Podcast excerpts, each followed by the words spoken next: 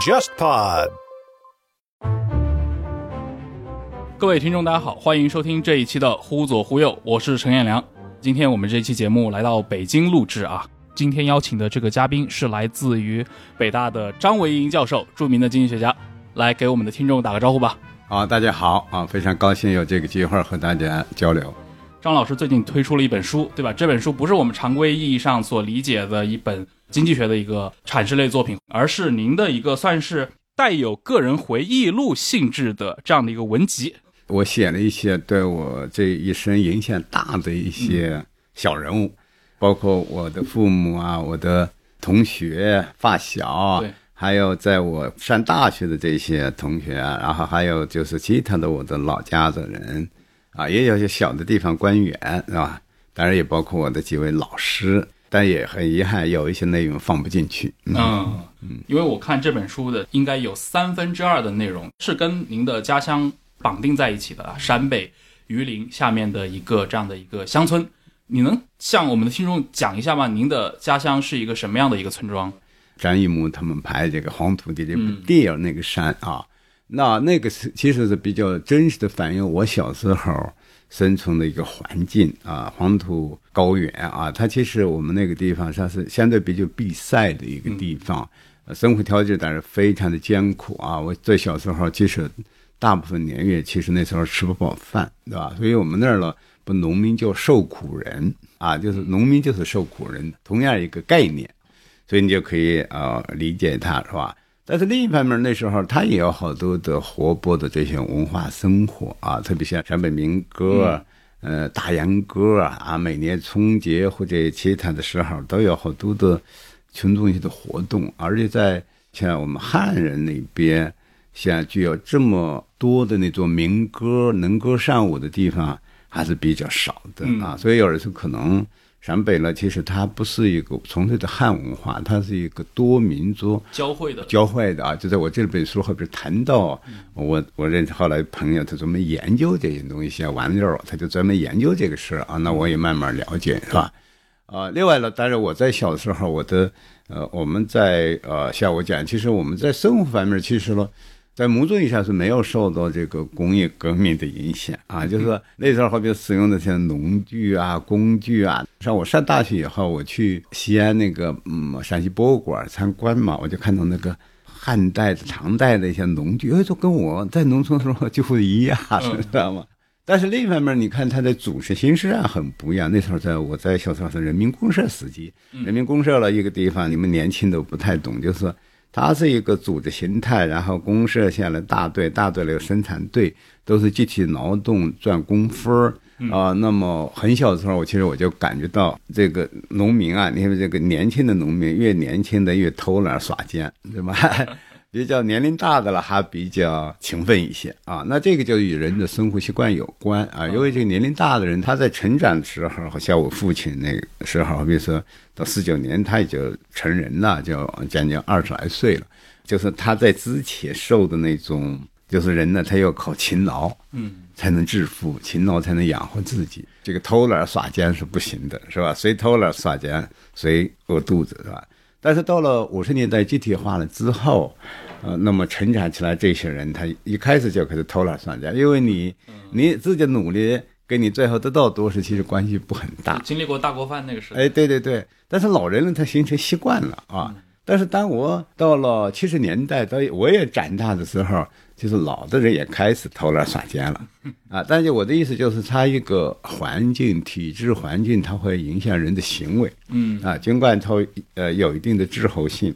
有一首这个打油诗嘛，像《七笔沟》啊，就意思说，圣人不道，此处偏一路啊，就是啊，就圣人不到了到这个陕北这个地方就一路了，对吧？他就意思说，他是比相对比较。原始的这种生活，但是另一方面呢，它确实要最新的这种，好比说社会主义体制、计划经济，它同样在那个地方，嗯啊，要实施。那么这个人们既愚昧、呃落后，但是又追求一种文化生活啊，那么这个就是它的一个很复杂的交汇的一个东西。对，哎，这种描述确实这种复杂性，就是它的。生产工具、生产资料是一个完全古时候的，对吧？唐宋时代可能跟您小时候也没有什么区别，但另一方面，它的生产关系又是那种好像非常二十世纪的、很现代的这种。哎，对，苏联就是就是哎，苏联式的是吧？那像比如说，现在回过头来看，因为你生活在那时候，你是不知道的，你以为全世界就是这样。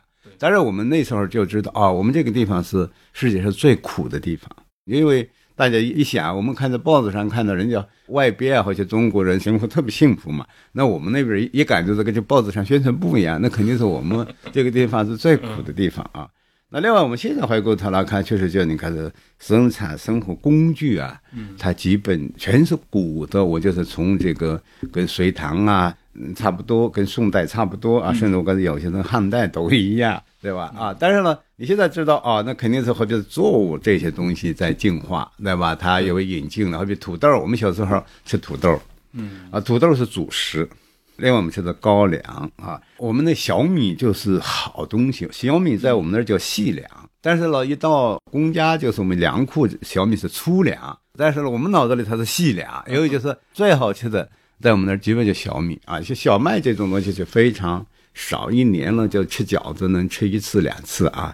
过年的时候，有时候可能八月十五，啊，那在你能想的吃到好，就是你过生日的时候，怎么也啊，或者父母都会给家里给你准备的吃一点，是吧？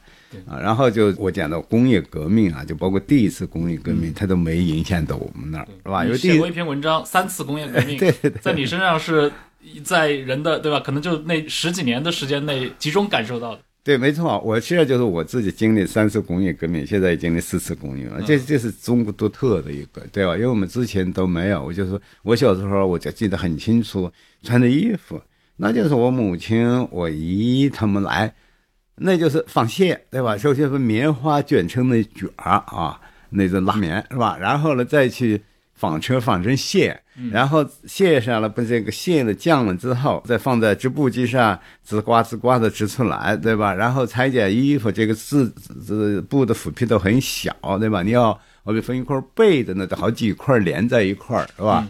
啊，然后呢，好比说这座衣服，有时候也为了绣一个花儿，那这绣花了，它会好比白的这种多上酱花，就是先用一个针线把它分成一个像花的东西，然后一煮。煮了刚好那个东西厚就煮不进去颜色啊，就染不进去颜色，就变成一朵花那种。当然就都是掉颜色的，然后包括你穿的袜子、穿的鞋，哦、几乎都是啊。然后包括我们用的扣子，其实好多也不是现代这种扣子，就是中国传统那种用那个布料啊。就突然之间啊，那么这几十年就大变。所以这也是我写这个书感觉说，也就就我这么简单的一个个人的经历啊，其实它是反映了中国。一个巨大的历史性的变化，就是从一个非常传统的农业社会啊，走向工业社会，甚至信息社会，是吧？你看，我们就说，你小时候其实整个这个电话基本是不服务，就是那时候已经有，像好比全村里就有一个手摇电话，对吧？你看，所以我在上大之前，我我就没用过说，哎，还有电话，还有拨号电话，对吧？所以我一到西安。打电话不知道怎么打电话，因为这个号怎么拨是吧？但是后来我们就用按键电话啊，这样。那么，而且农村那些他基本就不工作的啊。但另一方面，他的好多宣传呢，你是每天，好比北京听到的这些，我们那是广播，啊，那么我们那儿也能听得到啊。尽管不是每家每户都有，但是至少村里啊，好比是生产队集体了，突然安一个广播啊，一个小箱子挂在那个窑的旁边，对吧？每天早晨六点他就开始叫喊了，是吧？是吧？就你看有些信息了，他有那种。传输的，这可以到了第二次工业革命的手段，嗯、对吧？但是真的生产生活方面，基本上那那在工业革命之前处于那种状态啊，所以它的一个在农村那时候，它真的是一个呃很有意思的一个社会。但是现在看你看，我小时候运的好多东西，你现在都找不着了，嗯，好比碾子、碾米啊、磨面的磨这些都废了，就这二三十年全改变啊。所以我其实。写这个书也有某种一个想，就是说通过个人的这个经历啊，不是说我自己特别的说学术方面，而是说生活的这种感受，来反映我们中国整体这几十年的变化啊。所以我那篇你刚才提到的，我所经历的三次工业革命对吧？对那么就想反映是这样一个东西啊，它把技术的、体制的、人文的这种东西啊，都反映在里边。嗯，对。呃，在这本书里面，您关于小时候的回忆其实非常丰富嘛。我自己个人印象比较深的是提到过，您很早就有打工的经历，是去到附近村旁边的一些工程当中去，而且这个打工在我看的这些文章里面，似乎还是以盈利为目的的。这很难符合今天人的想象，因为那应该还在七十年代初。对对，他这个体很有，就是因为我们整个这个体制人民公社，你是不能出去打工的，但是生活中他都总是有一些需要的。好比说我们在县那时候，我们县是个农业县，大在先进县，先进县它有好多宏伟的工程，这个工程就是一个地方的水啊引到另一个地方去修水渠，对，那就是大工程啊。现在看来是可能很简单的工程啊，那时候那可是大工程，它主要靠人力开山放炮。那这时候呢，就为了使这个工程更有效，地方有时候他会实用主义，就是哎，我组织一个包给别人。对。那包了，这时候有些农村那种可以叫能工巧匠，或者有这种组织能力，他就去承包，他就成了早期的包工头。哎，他是包工头。那么，而且这包工头他跟生产队有个合约，就是说，好比他生产队，他每天要给生产队，好比交一块还是一块五啊？其实生产队这他交一块五，生产队给他记十分儿，这十分了，一年分两毛钱，好比说一天分两毛钱，就是等于说，我知道你出去能赚钱。我让你出去，然后呢，你赚的钱给我们交一部分，那交一部分之后呢，呃，这样的话我就允许你出去。这样的话就是说我出去一个人，这个生产队就现金收入就增加了一下，是吧？但他最近以后他又包工，他又找人嘛，啊，那找人那时候的话，那就是像我那一次就刚好就是我们村的一个包工头，他就包了一块这个修水渠那一块，然后刚好暑假嘛，那就我们这些小孩儿就有些事能做的，那我我写了，其实。某种意义上，他是照顾我，按我的年龄，他不能用我。算童工。哎，对，但是童工，在十三岁嘛，啊，但是因为我父亲原来对他特好，他有点感恩，所以就不我也闹去嘛，啊，这样糊里糊涂一个月，哪能想象不到，一会一会赚个十块八块啊，一个叫吃饱肚子，十块八块，但是刚刚干了一个月，啊，到了八月十五之后，他。来给我们家送钱了，意思是结算了，就是这段干的结算了，我是赚的最少的，我记得很清，就五十二块钱。你想那时候一个干部就三十多块钱啊，但是我就后来老想这个工啊，这个工程跟现在其实很有意思。我就当时我们那个包工头啊，他就老请那个就卸水利局的这个技术员啊，就负责这个丈量，说你今天干了多少活对吧？他要丈量嘛，老请他喝酒啊，吃饭。现在就腐败吧，或者是工就说，哎，你要不说。这个土石方这种东西是没法客观丈量的，那人家技术又是多少就多少啊。然后呢，你跟他关系好了啊，他说你干了好多，一算就好多钱嘛，对不对？然后下来分的就分的多，你知道吗？啊，他就是这样一种东西。所以，即便是在比如说像一九七二年这种，我们后面的人可能会觉得最封闭的这种体制当中，依然有这种看上去半自由经济。没错，这从来消灭就是人呢，他本身就是他现实的一种需要。呃，那你再强的这种体制命令，你都没法消灭它。就黑市啊，从来都是存在的。就是我在农村里哈，我们偷偷摸摸的，有时候比如扩大自留地，有时候国家规定你自留地，哎，生产队偷偷的稍微扩大一点，就谁都知道，给你自留地，你可以养活自己，种的产量就高。嗯，自留地太少，你就养活不了，所以大家有一种默契。然后我也呃，书里也写到，像我父亲那时候当生产队长的时候。他也很实用，就是你看到了秋天，就是收割的时候承包，不再是说集体一户，那因为大家都没进行是那个磨工磨样工，然后为啥承包就说你这一亩，你这一亩的东西收回来，给你记多少分那这时候一天就可以赚二十分、三十分啊。原来好比说一天只赚十分我们打个比说，一天赚十分的话，你可能一天啊收个一亩，现在包给你说我我我一亩就给你十分结果你就收了三亩，知道吗？就是他靠这种东西呢，其实呢，弥补了一些当时这种僵化的人民公社体制的一种缺陷啊。如果没有这的话，那农民就更惨了啊，甚至这个体制就没有办法呃运转下去。就是总是人的自发的基层创造的一种啊，其实也不能叫创造，它就是一种。人性的一种很自然的东西啊，所以农民呢，在一定程度上有办法应对你上边给他强加的这些不合理的啊这些东西啊。嗯，啊，当然你你讲到哦这个，其实我我就后来特别还有点感受深的，就是当我读到乔治奥威尔啊，就一九八四的作者啊，他他的一一段话也好啊，对我这个触动特大，特别感受深。他的话是就是有一些观念啊是如此的愚蠢，以致只有某些知识分子会相信他，呃，普通人不会相信他，因为普通人不会愚蠢到这种程度啊。但我在回想到我在农村的时候啊，就是我在。高中毕业以后，我算就是怀贤知识，就有点文化的人啊。有时候我会发跟那个农民就没受过教育的人发生冲突，为什么呢？就有些东西他就就是胡闹，但是我们呢，有还受了点教育，说哎，看报纸，所以哎，你不能这样讲，这是对的，什么就还教育他啊。更有他们上边还派来干部，咱们一年四季，我们那村都有三四个吃皇粮的干部在教育农民，他们都说这些是对的，农民思想太落后。但过了后来以后，改革开放以后，大家知道农民是对的，所以农民他从的直观的他的常识就认为你的好多做法是荒唐的。但是呢，我们受过教育的人为你接受一种观念，接受一种意识形态，然后呢，你就说他是对的，然后又还教育别人，就试图解释这些，用这个东西。然后我们发现现实跟这样不是，我们不会怀疑理论错了。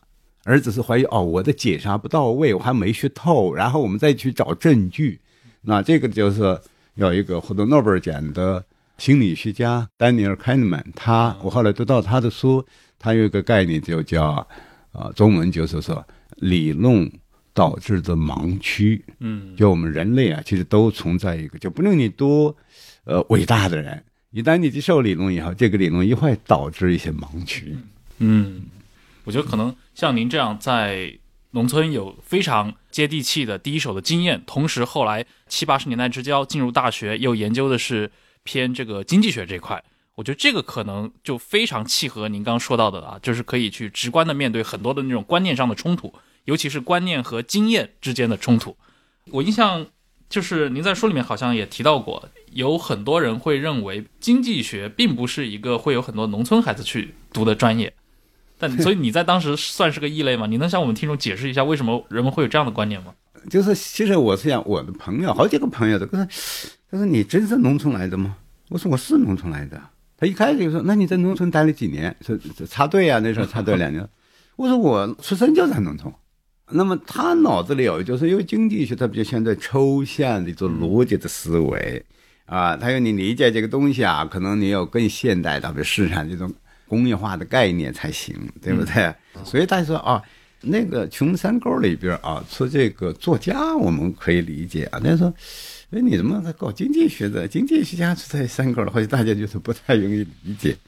那你就说，哎，为什么这个东西？其实我也不是有意的，他就是因为我上大学之后，就就不拉到这个专业里边，我去了我就喜欢他。那当然了，确实我现在怀疑起来，就是说，有时候你的一些经历。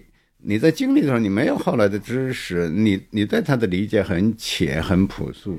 但是当你进了另一个知识层次以后，过去的这个经历都会映射过来，然后你重新思考。反倒了，就我自己来讲，就说，呃，我在这个农村的经历，恰恰是对我好多理解经济学的一些观点啊，给我更大的这种就是接地气吧这种。那么然后你还有对产权的这些理解啊。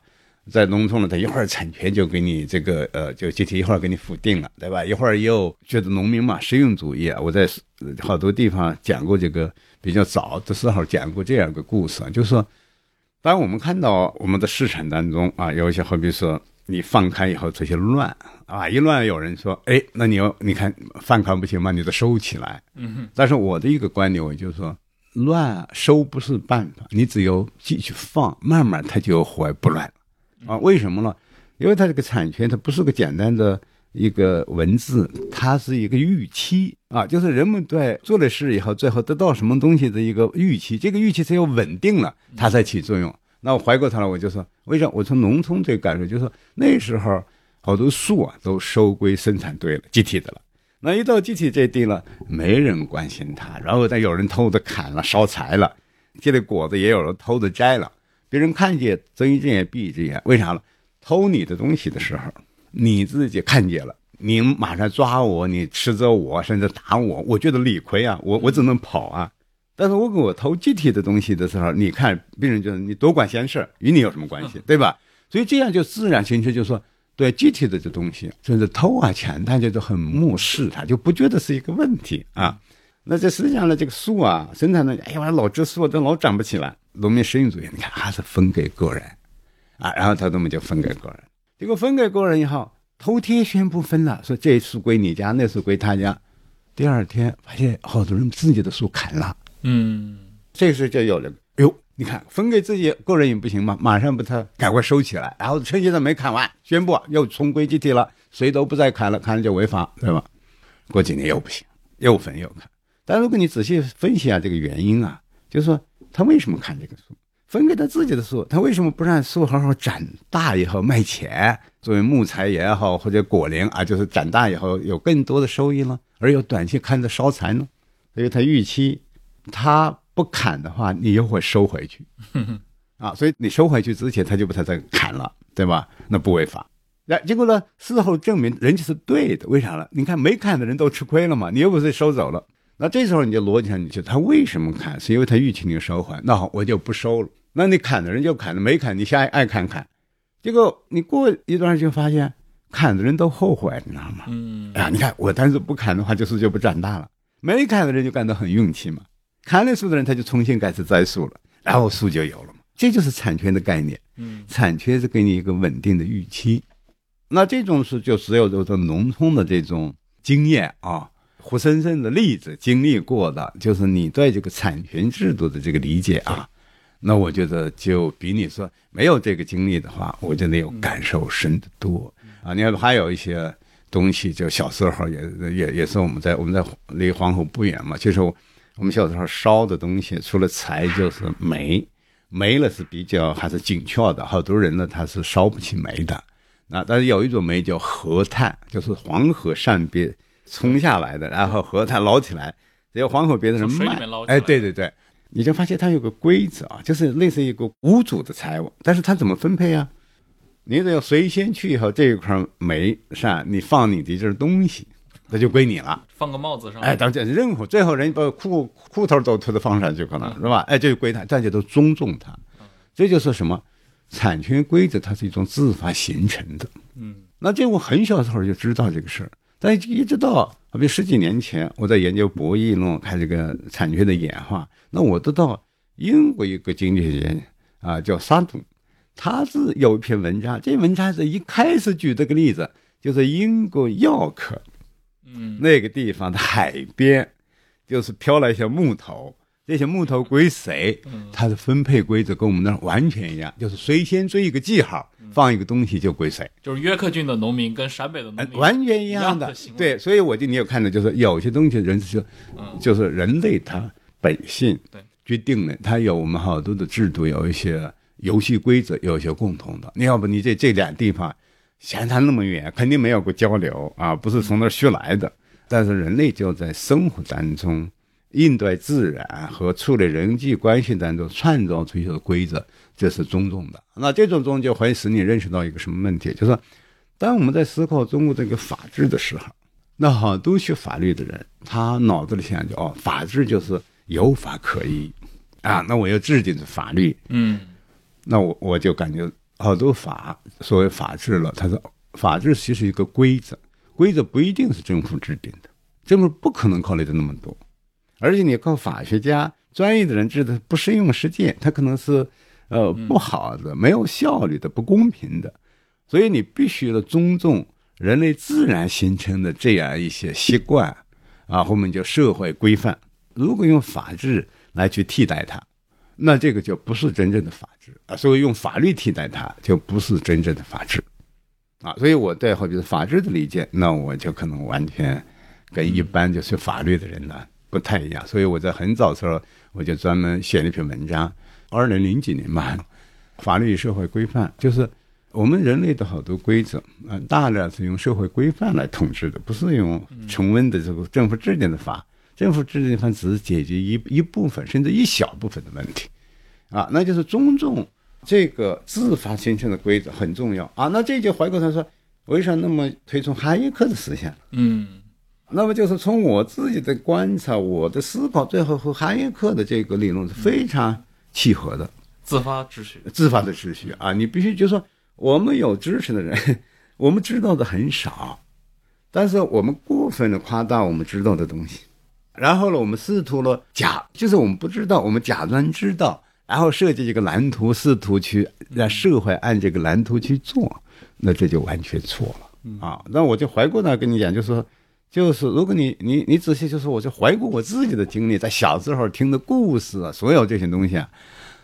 所以我对经济学啊，我对啊，这个市场，呃，这些体制，我就有了非常深的认识。这种认识，我觉得跟我们教科书上的学的还很不一样。那么教科书上好像都是设计的，对吧？就是说聪明人那么设计出来的，不是这样的。他是每个人都不聪明，都很无知，但是呢，人在长期的交往中形成一种规则。这种工作我们不懂，不等于他就没用；不懂不等于他就错的啊！就是哈耶克批评的所谓理性主义、科学主义。他说我们解释不清楚的就是不好的。嗯，我们不能那样讲的。我们解释不清楚是我们的问题，不是规则的问题啊！那这现在我觉得非常重要。我们怎么尊重人类长期形成的这样一些游戏规则、民间的游戏规则？我们轻易不要轻易的就去摧毁它。啊，以为我们用一种更先进的、更有效的、更高明的东西去替代它。各位好，长期以来，忽左忽右和图书的关系一直密不可分。我们在公众号的资料延伸，还有 JustPod 小红书账号上，长期都在整理节目中提到的书单，并且也邀请研究者、作者们登上节目。还有 JustPod 的夏日订番 Just Read 活动，最近呢，忽左忽右也上线了卖书业务，可以前往公众号忽左忽右 Left Right 回复“买书”两个字，了解详情。您是五九年生人，然后呃，但我觉得您这一代人还是很幸运啊，就十八岁遇到了这个恢复高考，您应该是参加过七七。级的高考，但是是在七八年上的大学，是这样吗？嗯，是这样。这样，所有七七级的学生都是七八年上大学，这不光是我。稍微跟你来讲一下这个故事，就是因为七七年的招生的这时间，原来还是按照推荐，公共兵学院推荐。嗯，那邓小平上台以后，他就开始辅了这个东西。那一辅了，他考试他有个准备，就是你原来的方案考了啊，那么据说当时。教育部吧，领导说：“哎，那能不能明年再开始考试？今年还是按了？那这就是从今年就开始。嗯，今年就原来的计划就停了。那这样他做这个一做这个准备啊，你想出考题啊，组织还有观念上的这个变化，甚至要找纸啊，印考就是没纸的那时候啊。就是为啥？因为考卷没纸，邓小平批示，就原来用毛选五卷的纸来调来用考卷，你知道吗？”那这样基本上全国的考试都在十一月或者十二月啊，我记得陕西应该十一月底吧，到十月初他才公布这个统一考试。那你考完以后录取到等录取的时候已经到了元月份，所以大部分学生呢入学都在七八年的二月份。嗯。那我呢？因为一开始没录取，后来补录了，就在四月二十号录。所以那次补录是当时一轮扩招吗？算是？它是一种扩招，但是补录的其实我也是道听途说嘛。后来一看，就是因为他当时呢，尽管是考试了，他还没有真正完全按照成绩，因为还有政审呐，还有其他的，就是说，你不是有一些他的年龄有歧视，有好多老三届，就是说考的分数挺高，但是年龄大了，他们就好多不被录取。那还有一些呢，可能。家庭成分呢？那时候还没有说地府反坏，还没有摘帽，对吧？然后哎，还有呢还有呢，呃，又考的好，尽管让你考了，但好多就不录取了。那这个情况呢，有人呢就给上面写信嘛，然后结果呢，上面就批了，就用扩招，就至少不那些年龄大的考得好的，你想他十年都没有考试了，这些别让他们错过机会。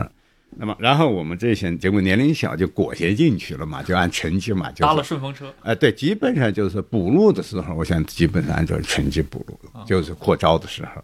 但第一批不是这样，第一批就是我们在陕西的话，应该录一个人有三个候选人啊啊，那就随意挑了，就是说各学校不一样，或者上面有个统一精神，那是保密的啊，成绩是不公布的那时候，就是你已经被初选了，但是并没说你考多少。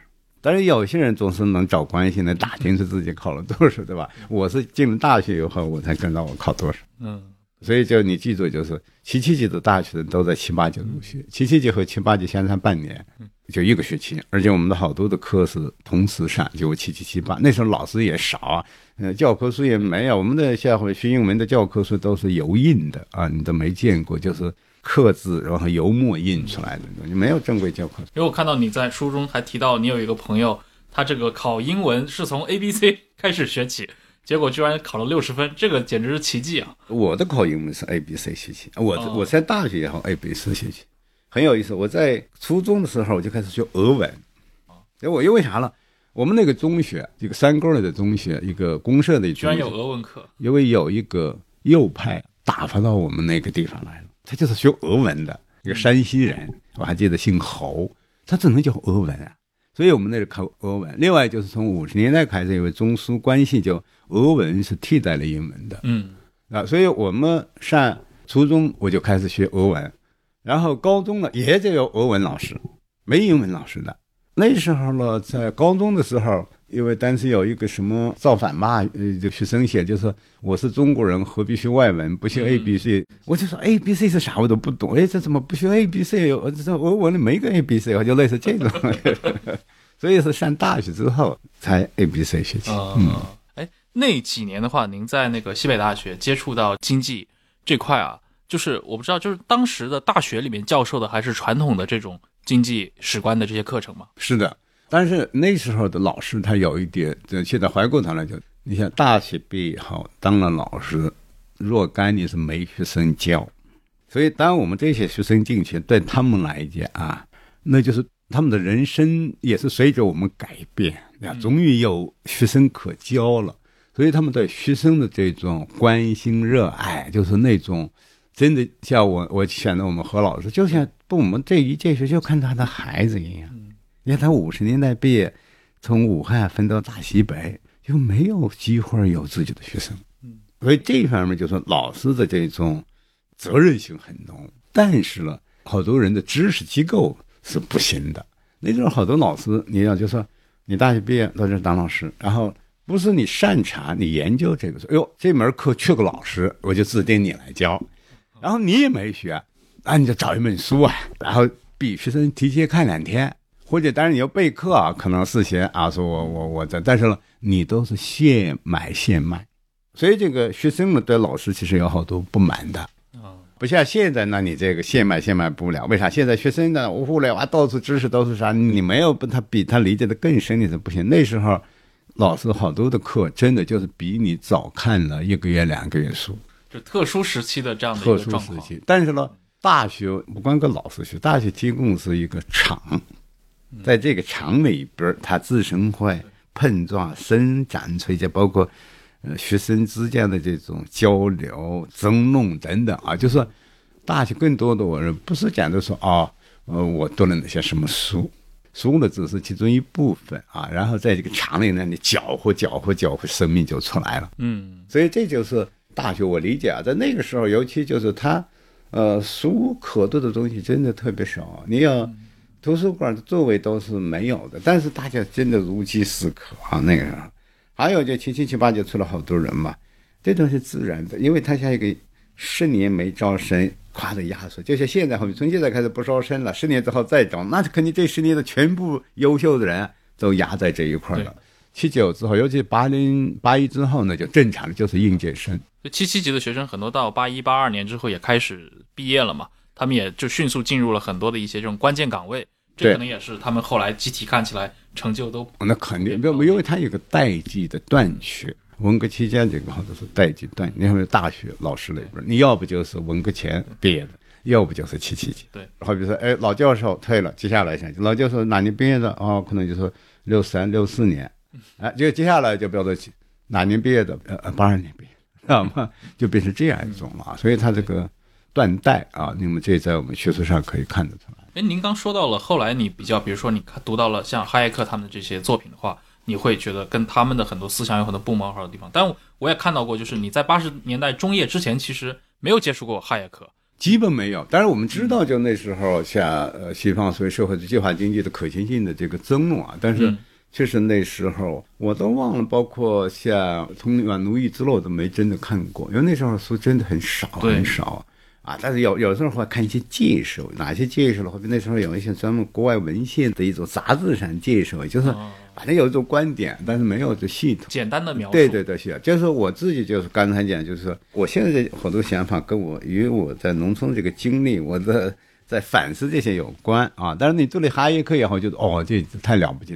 当然他有自己的经历啊，但是他的这个理论呢，跟我的这种直观的感觉东西投，所以我就如果说你让我推荐说哦，对我现在来讲啊，实际上影响最大的推崇的人，哦，我就哈耶克啊。但是早期呢，我比如八十年代，我我对哈耶克了解有限，因为经济学家不把哈耶克当经济学家啊，都把他当做一个和意识形态的一种东西啊。他好像是学法学方面研究的。其实他的核心最后就是我理解，我在就是他因为在经济上局限于传统的这个所谓新古典范式的话，他没有办法解释清楚事实和计划。嗯为什么事实优于计划？这就是他一九三七年文章就说知识与经济学，就是完全经济学必须关注人的无知才行。嗯啊，这样的话叫做认识论，知道吗？就走向哲学，就就这么一一直过去了。就但我认为他回过来，你看最后还是要解决这个问题。那就回过来就是我在八十年代接受他传统的政治经济学，就是包括资本啊，那要认真读啊，什么好多反复读啊，什么什么这些政治经济学的这些书啊，什么已经翻烂了，是吧？就是而且我的所有考试成绩都在班里，就是。从来没出过这个前三名啊，一般都第一名，就成绩考试成绩啊，所以上研究生。那研究生之后，我就开始接触的西方这些，我们现在叫新古典经济学？这也是自学，我们有没没老师，那么而自学以后，我觉得好处就是你必须把它弄透。所以我在八十年代，我那时候特别推崇的是弗里德曼嗯，弗里德曼。啊，所以是这样过来的、嗯啊。我在这里边有一篇啊，就是我讲到这个我是如何认识奥地利希派的这个过程，讲到这个过程。对对啊，嗯。所以在八十年代，你接触到像这些像奥派也好像这些像弗里德曼也好，呃，那是在你大概读研究生以及研究生啊、嗯做这种在本科生的时候，基本还是传统的最最最最最传统的啊。那上研究生了，这我就说啊，一个特别偶然的机会啊，就是我在这里边讲到，在一九八二年，我参加全国数量经济学会，都来一些大，都是中国最有名的那时候一些经济学家啊算，是个研讨会嘛。在研讨会会，但是那时候的气氛比较活跃嘛，有些搞数理经济学的，有人搞传统经济学，但是都在那儿。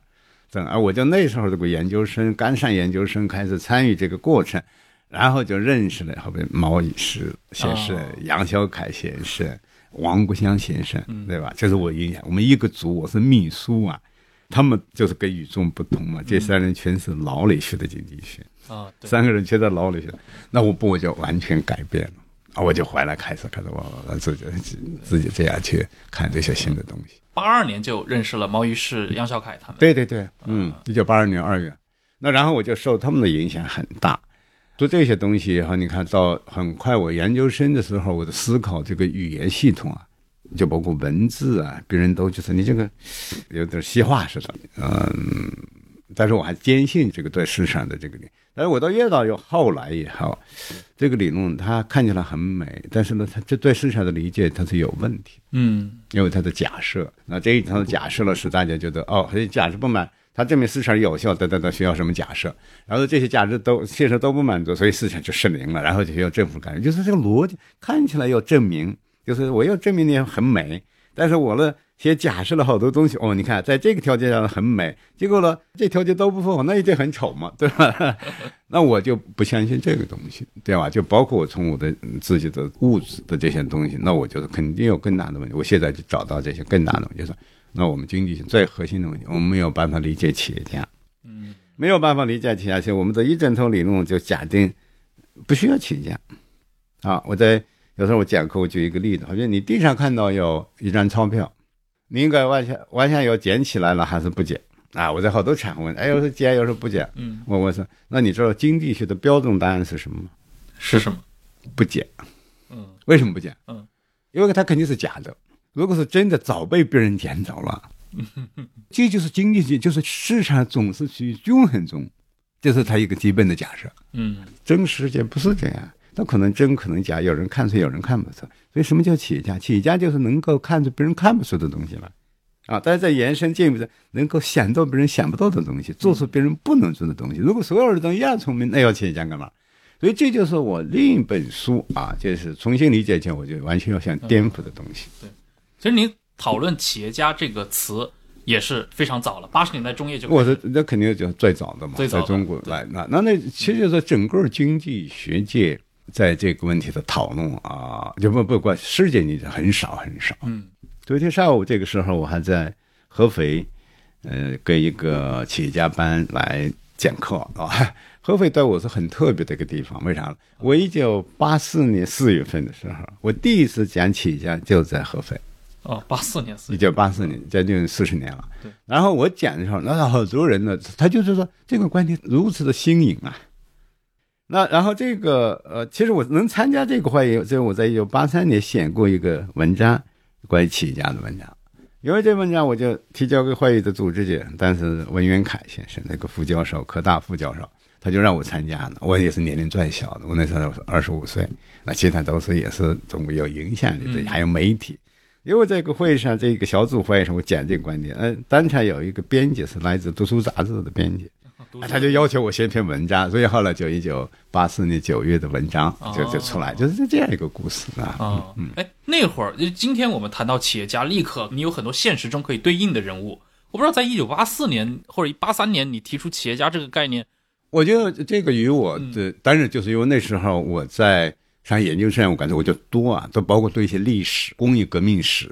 但我记得肯定是我接受的，包括像呃李以宁先生他们接受这个像或者勋比特的这些嘛，就是在在脑子里有一种反正总有词汇的东西。另外呢，那我经常会考虑一个问题呢，我会这样就是说。你看历史啊，在传统我们就自然经济啊，我们中国那时候就分界经这个制度啊什么之类。你看这个社会，什么人是英雄啊？一定是将军，对吧？杀人的人，嘛闹革命的人，知道吗？那么那时候大家要搞市场经济，那市场经济是什么？肯定不是这样的。那什么人呢？就是你总要找着另外一个。相当于是将军在打仗的时候的那样一个角色，市场经济下谁是这样一个将军。那这时候你就会自然就说，哎，那么就是再看一些或者工业革命史，就是做生意的这些人，办企业的这些人嘛，那么叫企业家。然后呢，你在了当时也还有一个现实的因素，就是说，我就当时特别印象深，就是说，我们陕西呢有个咸阳，咸阳那旁边出现了一个个体户啊。卖羊肉串就赚了好多钱，那么有人就非议他，那也有一些人呢，因为赚钱被判刑的那时候当个体户，那我就思考为什么这些别人为什么买他的羊肉串呢？他没骗人呢，不是强制你买，是你愿意买就你得到好处了，那怎么他为别人做了好事反倒成了一个罪过了？我们这些不做事的人，啥不给别人卖的人反倒没罪啊？给别人卖的东西的人有罪。其实应该，如果是你觉得别人赚钱，那你也卖啊。我经常会从这样一个角度考虑问题，对吧？然后，哎，那我就，哎，一步一步。所以你看，我他这连着的，我在一九八三年发在《中国青年报》呢，为钱证明就是这个观念。这人怎么赚钱？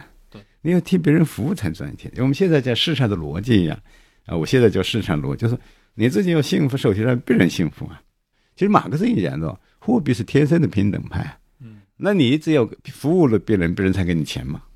对吧？你花了资源有成本，这剩下就是利润嘛。所以这个钱它是一个社会的一个奖章，企业家这个东西都是连起来的。嗯。但是有时候人的一些，你好比说那时候选东西啊，他嗯不是有什么压力，他就是哎呦觉得这个观点自己觉得新，嗯，至少啊你看到的文献里面你就写，你就把它选出来嘛。然后写出来以后，别人就会挑战你，或者那你就在促使你进一步思考它啊。所以从我来，你看我无意识的那时候。我八十年的两篇文章，一个写企业家，一个写双轨制。嗯，再回过头来看，哦，那时候他是隐性的啊，他是有一种关联啊。你现在看看我的文章，包括原文的文字，不像现在认识怎么如此的清楚啊。那时候就是说，你这个价格怎么能够制定出来呢？嗯，怎么能有一部分人好像计算出来呢？那我觉得不可能啊。至少那时候就是那么多方程，你怎么知道啊？啊，而且每天都在变呐。你今天建了对这明制定好了，明天要变，而且制定还有个过程啊。你现在用的数据都是几年前的数据，你怎么用来制定今天的价格了？所以说你肯定不能计划。哎，但是呢，那时候你看我们讲到是消费者的保护啊，就是我们的物价上涨了，老百姓生气吗？对吧？然后给老百姓补贴补贴了，财政了又紧张了，就这些问题脑子哎说，那为什么我就提出双轨制这个方案了？就是因为我们人类很无知，因为很无知，所以你不可能计划出一个合理的价格了。对，但是呢，因为价格涉及到方方面面的利益，那这个利益呢，使得你不可能一下子让所有那么太多的人不满意。那我想你要让现有的人呢，就保护他的利益情况下，要要改变一个体制，那你就双轨制，就不原来的计划的固定下来，不再扩大，然后增加的都变成市场的。对，那我没影响你，就原来每月给你三十斤粮食，你还按照一毛五分钱买嘛，我没影影响你利益。那以后你又多买了，那你就多出钱嘛。嗯，生产的人也是这样，我生产的东西原来我的计划任务完成了，完成之后的我可以市场价格，所以一个增量。它是一个我们现在的概念，怕的改进嘛。嗯，那么这就就很自然。然然后这种，比如你就想到说，这个过程本身呢又是个学习的过程。一开始谁都不知道多少价格，那这时候企业家他也是个学习的过程。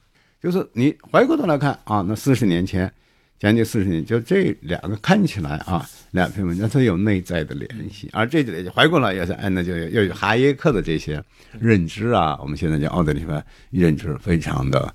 一致啊，就一致就是我们要理解这个经济体制，包括理解企业家啊，我们还要认识到未来啊，就我特别强调，未来这个我我们这个世界并不注定如此啊，就像咱俩今天坐在这儿，并不是注定如此啊，嗯，那是我们选择的结果。对，你要做选择，你就想象未来啊，那这就是企业家精神。有些人的想象力就丰富啊，我们今天所生活的世界都是。好多人想象出来的，我们用这个东西也是别人想象出来的。我们喝这个农夫山泉也是钟山山他想象出来的。我们原来都有自来水啊，谁还喝在专门装起来那水啊？他会想象，对吧？这并不是所有人都有想象力。我说想象力最丰富，那就是企业家精神啊。所以我们今天的世界是人创造出来的，是人想象。那同样，未来的世界也是要我们想象，不是说给定的我们去发现它。而是说，未来的世界是什么样，依赖我们做什么样的选择。我们是要创造未来。那这些你就，这就是人类啊，我们进步的源泉。不过我看到您后来，您也会把企业家分成套利型的企业家和创新型的企业家，是不是在您的这个阐释空间里面，其实您更强调的反而是创新型的这一批企业家的意义？啊，这样就是我从我个人来讲，我并没有把它作为一个道德上的高低之分啊，就是价值观上的高低之分。那它都对社会有很大的贡献。嗯，在了套利，它更多的是把已有的技术让更多的人享受到、使用它啊。但是，在这过程才能赚钱。对，创新要做出没有的事，这个要求当然就高得多了。高。英国的工业革命，它一定是从创新开始，因为它原来没有的。纺织机没有，然后呢，蒸汽机没有，嗯，是吧？机械没有，这都是那一代企业家创造出来的。但是中国呢，当然我就是三次工业革命，当我们开始改革的时候，好多的人都有了嘛，嗯，那我们自然套利的机会就很多嘛。套利对，哎，那套利机会，这这也很自然的。这有点像九十年代初，当时也有所谓的那个所谓的技工贸，对吧？贸工技之争是这样的。你回过，这就是企业家的判断。你比如说。技工贸贸工技这个问题听起来好比说，哎，这个技工贸啊，好像更那个高大高大上一点。但是呢，从企业家判断它的可行性呢，这也是个显现力问题。就显现力是什么呢？就是你企业家的想象力比我们高，呃，我们认为不可能，它是个可能。但是同样企业比有些东西，有些东西它就是比另一些东西更合理一些。人家说从贸工技做的，它都成功了，嗯，包括联想。包括这一个地区来讲，深圳它是从贸工技，但那时候深圳做贸易，好多人都批判他嘛，对吧？你就把我们那一堆的产品运去，然后出口你就赚钱，对吧？这就是你典型的套利嘛。啊，对，是套利，但没关系，套利接下来它就会创新。嗯，啊，所以从贸易先是用套利发现不均衡计划，然后呢，它就有资金或者成本的技术变化，它就开始工嘛制造。啊，制造一件以后，你即使人瓶颈到了。学人家学的差不多了，那你就必须有新的东西，那就有创新嘛。啊，所以这个市场不是你规划的。对。啊，我就看两个企业，当然我这个讲法，嗯，不一定完全对了。你比如说北大有方正校办企业，对校办企业，那都是九十年代起。然后呢，中科院的联想，嗯这两个里边都有科学家和企业家之争。嗯北大是王选和张玉凤，嗯王选是科学家啊，我们汉字激光牌照的人是院士。对，张玉凤呢，他就是一个经营企业，对吧？嗯联想了有柳传志和倪光南。嗯北大的这个之争啊，可能某种政治因素的介入，是科学家取胜的，嗯把这企业家给干掉了。联想了，它另一个结果，企业家取胜了，科学家退出退，出了，那结果完全不一样。这个例子很有意思。假如联想担任，当时不是是柳传志去世，可能就完全没联想今天了。嗯联想的今天可能连四通都不如了，或者你就完全不知道了。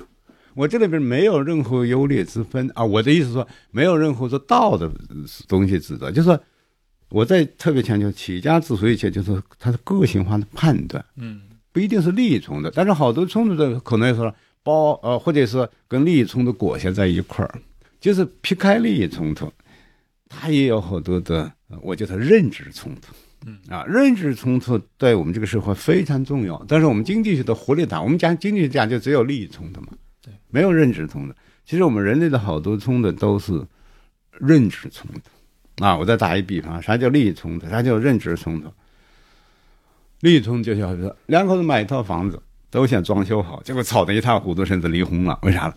审美观不一样，怎么装修，用什么材料，什么颜色，观点不一样，他就打架。你看那很多的企业都分离了嗯。啊。所以那这就是你要完全尊重他的个体的判断去。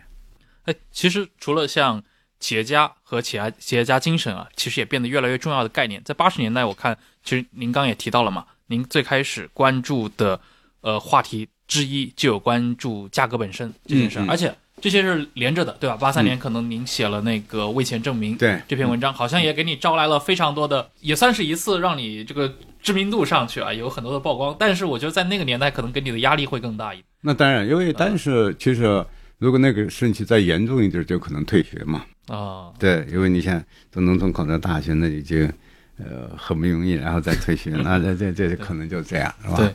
啊，那当然压力很大。但是那个事情好像也让你在比如说北京的这些经济学研究圈子里面，大家知道了有张维迎这个人。是的，是的，对吧？因为那个问题在在引出，包括后边我参加了那个合肥这个会议啊，嗯讲这些，我在讲是人生人生一世是偶然，对吧？有时候你看起来，呃，好事也可能变成坏事，坏事也可能变成好事嘛。嗯那那对我来讲，其实并没有说那么多的计算。但你做好多决策的时候，你都做质感。你比如说我写那文章，嗯我根本没想到哦有什么威胁。如果我事先有知道这个危险，嗯我就可能不会写的。就像我们现在人呢，更多的说，哎呦，我这呃这个观点讲不讲？哎，我就看他的威胁，自我审查了。哎，那时候因为初生牛犊不怕虎，年轻，对吧？所以我就根本不想有什么威胁。还有一个原因了，我在老讲就是我为什么大家说，哎，你怎么能够保持这么多年的这种独立的思考啊，自由的这种表达啊，就几乎是这样的。你看，我没有任何套话，嗯。那我从来不说我不相信的话，嗯。而且我尽量把我认为对的东西说出来。又回到一个，就像我讲我父母的故事一样，因为我父母他不识字，他不知道我在写什么，不知道我在说什么。啊。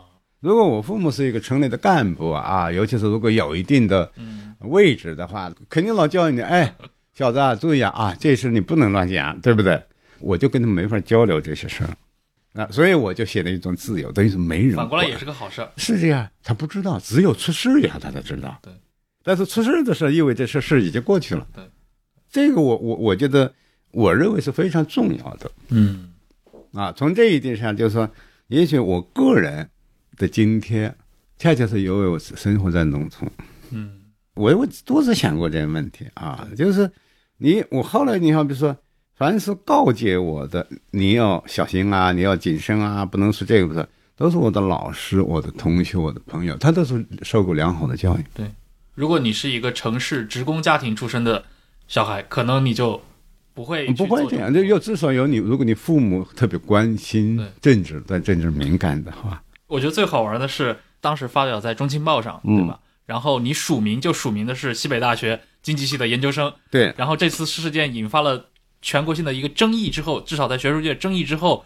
你们学校是要求不能再署名这样表自己的一个院系暴露出来。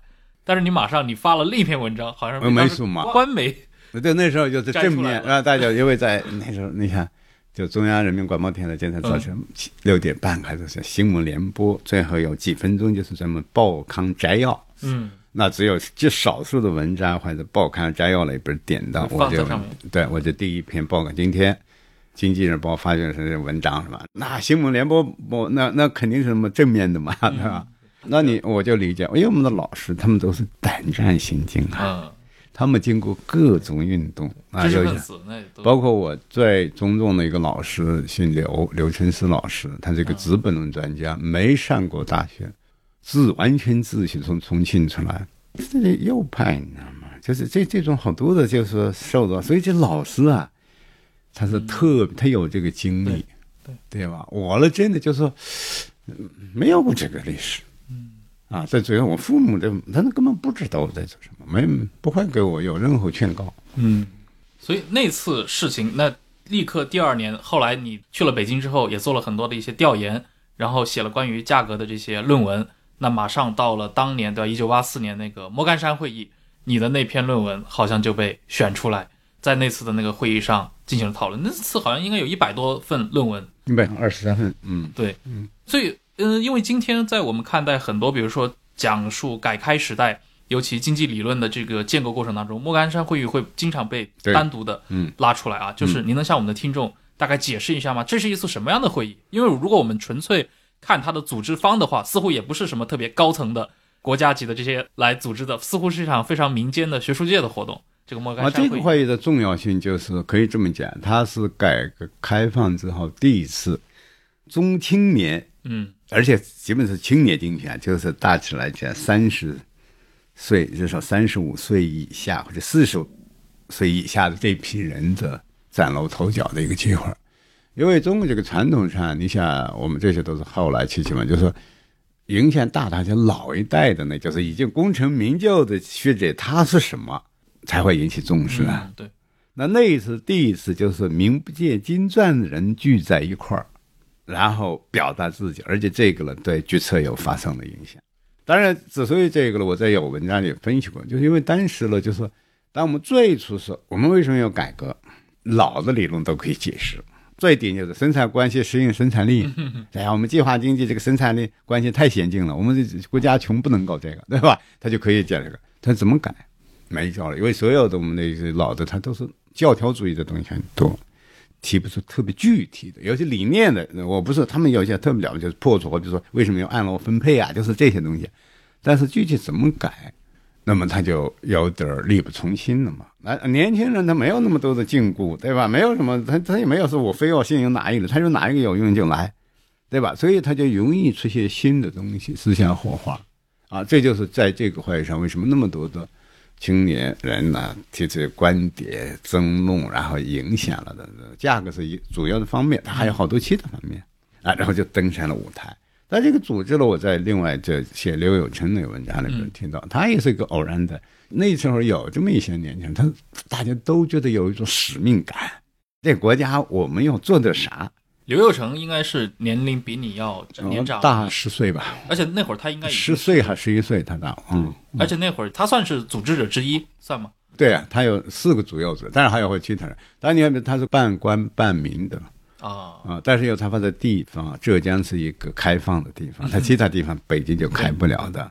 因为我中国他也是从陕北去到，对，他是陕北的，但是他比我好，就是他在县城里，所以这就我们叫县城里的城市人口，到农村待了，然后又去嗯当矿工，然后在工农兵大学生，然后后来再考研，改开发学在研究生，对吧？然后呢，完了以后那时候崭露头角，最早就是自己去，我这里比如他们四个。青年那时候都是后来基本都很有名的人，嗯，是吧？啊，那么就是就是有这这些有有责任感、使命感，又有影响力，还有渠道。找到资源，不这时候就就折腾。这是一种问我现在感觉，它也是一种企业家行为。对，很像。没有人让你做这事儿，是对企业家都是自己找事儿做。我觉得你那篇里面还专门提到，为什么这个会放在浙江，会放在莫干山？哎，对对对，是你像广东当时任仲夷，包括像福建向南，可能也都支持。对，但是这个会议就没法开，没有个刘永成。对，没有个刘永成，这个很重要。有号召力的这样的。对他，一个是说他跟省领导的一个，另外他跟其他地方还有关联啊啊，因为北京这个圈儿，他相对来讲还是比较高傲的。那么，哎，就是他，他是一个待在北京的人，这就这些牛气嘛。那你要到地方，你要他一定有相当的那个啥，对吧？在我来讲，他也也就是因为他是开放的，我说他是投稿啊，对啊，这不是邀请，他是投稿，所以你有名气没名气没关系啊。听说你那篇文章一开始也是被毙掉了？对，我是记得我后来工作之后，发现有一个整理，他们处理一些，原来就交给我，后来其实我们题干所比较早嘛，那时候就有一个档案。嗯啊，就是有一些会议组织，我就是张刚嘛，就是他们可能就是，我记得有一个审稿的，就是词稿不用，我记得很清楚，我就那时候没相机，手机是拍下来啊，就不是，就复审说，哎，词稿很好，对，就是可能第一次选了以后，再还有一些啊，再重新选选了一遍，可能内部都有一些小小的争论，其实也不一定，有时候就是看人，你知道吗？但你就就现在回去投咱，有一个人他就他的脑子没往那边转，就你想的这个问题。在他那没火花，你知道吗？嗯，哎，所以他就觉得这文章没意思，嗯，对吧？你比如说他不是思考价格问题的人啊，那他审这稿子，那么他就觉得你你这个哎，可能也没那么重要，嗯，啊，但是呢，关注改革现实的人，如果再审稿子，哎，那么他就可能觉得这个东西特别有意思，就这种偶然性很多很多啊。所以你当时被广泛讨论的那篇，其实就是刚刚您说的。您提出要价格双轨制的，嗯，这样的一个文章。对，那你刚说到，其实莫干山会议它的之所以重要啊，它有一点是它后来好像真的影响到了八十年代中国的这些经济改革，是一些实质性的这些措施。你刚讲的这篇文章，这个是完全全文的啊，就是初稿，一字我完全按照全文的啊，收集在这个里边。你说怎么影响的？它就是。因为这个以后，大家年轻人呢登上了舞台啊。接下来，你比我们成立了体改所，对，那时候记得用量，对，用量成立以后，那这些发芽的渠道往上走的渠道就多了嘛。然后，然后整体国家也就是写了好比学苏联，苏联也改过，然后学东欧，又学日本，他说不断的在探索，后来越来越走向是中国真正就是市场化。嗯啊，你包括也学过南斯拉夫总呗，什么工人自治啊，什么之类的。那那段时间我记得好像说过，当时像匈牙利的科尔奈那短缺经济学在中国也很流行。哦，那非非常的，我们的科尔奈经济学，他为啥？他是批判旧体制的一个经济学，就是说为什么短缺？我们过去认为说你工作没抓好。他是短缺，不是工作没，它这个计划经济的本质特点就是个短缺。你工作好了也也对，为什么短缺了？因为它是个软预算。嗯啊，谁都对自己的行为不负责任，或者你亏了，人家给你补，对吧？那你自然就是什么都遇上嘛。所以再加上其他的工作呢，一定短缺是它一个本质本质表现，不是说啊我工作没做好。嗯，那这个就是对你旧体制的否定，这个是非常革命性的。因为我们在改开放以后，其实一开始当然想说。这计划经济不是不好，是没做好嘛。嗯，那我们改进一下，我们计划做的不完善，我们改善一下。然后我们现在用新的工具，有计算机了，我们好好计算一下。回到五十年代那哎，对对对，所以你看，回过头来，我那篇文章，我是本质上就是你没法计划的啊。尽管谈价格，其实不计划都谈，就是说这个经济系统你是没有办法计划的。嗯。那么最后大家越来越认识到啊，所以就变成一说啊，那好，我要往前走向市场，走向市场的话，这就是中国的，也不能说智慧吧，至少就是符合海耶克这种自发渐进的，嗯。啊，你它它不是一个你像呃就换一个东西，这不好换成那个东西，它要自己长过来，双轨制就是用计划走向市场的一个过程，嗯，啊，你不是突然用一个什么计划，叫苏联的所谓 Big Bang 是吧？那么替代。就是你就逐步在计划边上展出一个市场，然后展的越来越大，越来越大，那越来越块越小，我们就可能扔掉它就是了。嗯，那所以你当时在那会儿八四年已经思考过，比如双轨制，最终它需要走到一个计划，哎不市场啊，这个我的目标就很清楚。我刚才就我其实论证两部分，第一部分你必须价格最后要市场定，嗯，第二了怎么走过去，嗯就是具体办法，呃原文就是搞这个双轨制的，原来计划的固定起来，然后再放开，然后逐步逐步逐步再不回过头来再慢慢消除计划。嗯，啊，这目标这是很清楚的。但是不是所有人，所以有些人理解不是这样。有些人说啊，我们总是保持一个计划，一个同一个产品有计划这样，那这是错误的。嗯，它是一个过渡，嗯，它不是一个目标。双轨制对我来讲从来不是个目标。那么但是操作当中了，这就不是你所有的问题你都都呃想到。另外，就像怀豆我刚才讲的，我们村那个树一样，对吧？那有人一看乱了，就是它是坏的。那我在我看来讲，对，那为什么农民砍树了？其实因为你你他预期你会收啊，所以你认识错了，他事实就反正似乎证明人农民是对的嗯。啊，所以你要必须忍受一定的混混乱。哎，所以你会怎么去看？比如说像八八年价格闯关失败的这个，那我觉得他本来就着急嘛，这不符合我的想，我的想法仍然是逐步的过渡。但为什么大家就是因为大家看到双轨制的坏处多嘛？啊，你怎么坏处？一个是你看引起混乱，引起倒卖、腐败，对不对？然后就赶快把它解决了，嗯就是这个问题啊。那这个是当然你要这个领导的判断和忍受力的问题。那么从我来讲，就是说这没有一点奇怪的事情。这个过程当中，其实你也伴随着身份的转变嘛。之前您在这个学校里读完研究生之后，后来比如莫干山会议之后，其实你也进了，算是当时进入体制内，嗯啊、体改委下属这个体改所，嗯你在那儿待了，其实整个八十年代待了还是非常久的一个时间。那段时间，你们这个，比如这个所，它的一个设置的主要目的是什么？他这个时候其实回过头来就是可能当时的领导嘛，国务院领导，他就说，呃，也许有人给他建议，就是希望让年轻人的这个智慧啊、知识能发挥出来。嗯其实一个智囊机构啊，它主要研究以政策为主，但是他又说不能说我布置你研究什么研究，是你独立的研究，我看你研究的有没有价值。啊，就是真正的像我们现在叫做智库，智库，啊，原来的国家的这些所谓政策研究，它都是命题作文，嗯。然后诠释、做是解释政策。那我们是提出这个问题，而且这些人都是地位很低，地位很低，就你没有负担嘛，对吧？你看这个设想还是比较好的，啊，所以像我们那时候，你二十多岁，至少我记得我最高顾委、最高领导、总理的会议，我都参加过两次。嗯那我们我们的同事还有就是老有人参，就是几乎每一次在我的印象中，哦，就是这个总理啊讨论改革的这个问题的时候，我们说一定有一个人、两个人参加，啊，对，都是年轻人，对吧？我自己我是参加过两次啊，一次是国企改革的，一次是外贸的，而且我在外贸因为之前我写过一个东西，那当场有个。常务副总呢就指定说，你们年轻人给我组这个研究组嘛。后来我就 就参与这个外贸改革的研究啊，然后我我研究这个国企的一次改革之后，最后人说年轻人有什么意见，我说了两句，这个这个领导人听得不舒服，好像说那今天开到这儿就不让我说了，你知道吗？对吧？就是因为你就我其实很讲我我哎。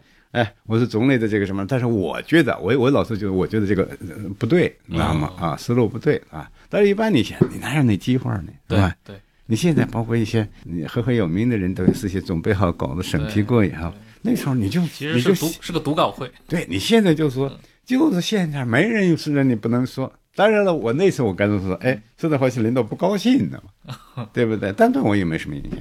不是你感觉你那会儿就一贯的也是胆子都还蛮大的。人呢，就是我们讲的无欲则刚嘛，也可以，因为你没有多多少想法，没有多少哎，我要保什么，嗯我认为什么对，我就说点什么就行了。嗯对吧？那现在一有官位的人了，哎，他说哟，我这句话对我的官位安全不安全，或者对我提拔有没有害啊？只有至少我避免害处。我们那时候没有这个想法，嗯哎，我们就是说，当然有一种表现的欲望，所以你看我有想法跟别人不一样，嗯对吧？那现在呢，大家就说，哎，我尽量表现成我跟别人没有不一样，这是最安全的嘛，嗯啊，所以这个气氛就就不太一样。对对，对这个历史对过去了，对吧？所以我就回过头来，我这个怀望这个书，其实就是一些小故事。我刚其实我后边的好多人生经历啊，这呃我的理论啊，它是与它是有一些关系的对啊。所以我但是我说这个土壤，我是这个土壤上生长出来的，我是在这种阳光、这种气候中成长起来的。那我的思想，呃，我包括我的个性，就打上这个烙印。但但是这不是我的一个自传，其实我没计划写这个书，就像我前面讲，没计划写这个。它算是一个文集，文集，对对对，就是但是呢，嗯，我写了这么多十几篇之后吧，哎，有人就其实十来篇的时候，有人说，哎，你这个很好，可以来把它串在一块儿啊，哎，变成个书，对对吧？啊，那这里边的说，这是我个人，呃的一种嗯经历的一些一些侧面，它不是一个主体，是我在做什做了些什么，而是说我的那些对我有影响的人，而且我的父母、我的朋友、我的老师，对他们的一种生活，其实是吧？那另一方面呢，我就想，这是一个真的，你想想，我小时候吃不饱饭，一个三狗的贫苦的孩子时候，一到我去牛津剑东。我的导师后来和诺贝尔奖，就是这个，这个是一个呃，有时候就是很有意思的呃，人生的这种跌宕对对，那人生的这个东西，你你很难想象，真的就是这个是个世界啊。你在脑子小时候，你你想象的再丰富，你也你也不可能。我考大学的时候，我都不知道文科理科之分，在这之前，他的病人告诉我。哎，然后呢，你有有机会，你呀进了。高等学府，然后就进了国家机关，而且你那个办公室，我们一开始包括吃饭、那睡觉就在中南海北区，对对吧？然后这是你们当时体改所的体改所、体改委，这是我们是体改所，我们是体改所刚成立，在对门有一个高干俱乐部，就是养分家道，嗯，那个游泳池嘛，就部级以上干部可以游泳的地方。我们在那个顶上租的，那夏天真死人，你想下边都水了，是什么样的？然后，然后离冬天就热死人的，就是温度特高。然后中午吃饭就过来这边北门进去，那那个门卫啊，他基本都是都都认识嘛。啊，到到后来都是认识也拿出证件来啊。然后你还比如说我刚大学毕业，不研究生毕业，当下一看，哎呦，这今天晚上放一个电影，那部电影好看哦，前边就是最高领导人在那坐，对吧？我们在后排坐，就那种，就是这是中国一个很特殊的、很特殊的事情。很特殊的事情啊，然后呢，你想，你一个土包子，对吧？从 A B C，从那个嗯到大就开始英文学起啊，哎，结果还有机会你去了，嗯，应该这个世界最有名的学府。是九零年到九四年在，我八七年十月就去了啊，然后我去了一年访问十四个月回来，然后再第二次读博士再去，总共加起五年，五年，对吧？那你你想就是嗯，这就是我们说，哎呀，邓小平了不起，至少的。改变了我们好多人的命运啊！当然，最多是改变了国家的命运啊！我们这个只是国家的命运的一个小小点缀嘛，然后就是一个小故事嘛，啊！所以我在越来越认识到，市场经济就是给我们每个人创造的机会。嗯，而且我在心里，比如讲一句话，就是，它不是说给我们资源达到最优配置，它是让人类的创造力，就人口当中最具有创造力、最具有想象力、最具有企业精神的人。他只能干好事不能干坏事。嗯嗯，市场经济当中，你干不了坏事，为啥了？如果你生产的东西人不喜欢，你就破产嘛。偶尔坏事要坑蒙拐骗，你就不会长的，就是干不了大的灾难，明白吗？这才是好处，那么人类的创造力最好的发挥出来。嗯，啊，我们这这才是我们需要的世界。而我们的世界不是说所有东西给定了，我们怎么计算？你拿多少，我拿多少。对吧？好呀，那非常感谢今天张文英老师来到《忽左忽右》，和我们分享了他的这个回望一个经济学家是如何成长的这本书啊。然后呃，也是非常推荐我们的听众可以去阅读。我本人的话，以及他在今天我们这期节目里面也反复 Q 到的，对吧？他的这本《重新理解企业家精神》，呃，我觉得都是非常推荐我们的听众。呃，能够去找来阅读，然后我自己本人我在读这本回望的时候，我对中间的那些小故事啊，尤其张文英老师说到的，这是关于土壤的故事，对吧？就是如何你如何成为你自己，然后你讲的是一个身边人的故事，这里面包括像那个霍东征的这些老兄，那今天我们这个呃节目里面没没法来细聊他们这些故事，其实都非常有趣味，而且充满了细节。我觉得更难得的是这么呃四五十年。的时间内，你们都长期保持这种联系，对吧？然后这中间有非常多的跨越时空的这些呃交互印证的这些地方，这些记录。好，那再次感谢张老师，也感谢各位的听众，我们下期再见。